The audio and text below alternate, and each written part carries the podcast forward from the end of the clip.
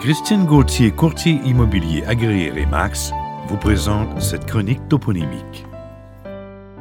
La rue Saint-Gabriel.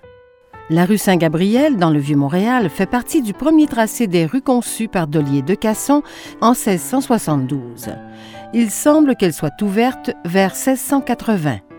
Elle est nommée du nom du saint patron des deux sulpiciens, Gabriel Souard, 1610-1691, premier curé de Ville-Marie, et Gabriel de Tubière de Lévis-Quellus, 1612-1677, premier supérieur du séminaire de Saint-Sulpice.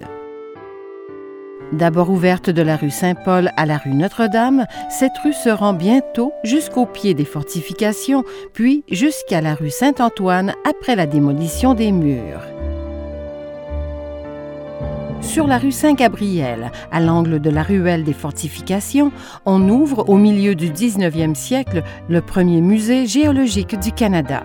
Présenté d'abord à l'Exposition universelle de Londres en 1851, puis à Montréal jusqu'en 1881, ces collections forment le noyau de l'actuel Musée national des sciences naturelles, logé dans l'édifice commémoratif Victoria à Ottawa. La rue Saint-Gabriel, baptisée le 25 mai 1887. Cette chronique toponymique est rendue possible grâce à la collaboration de Christine Gauthier, courtier immobilier agréé Remax.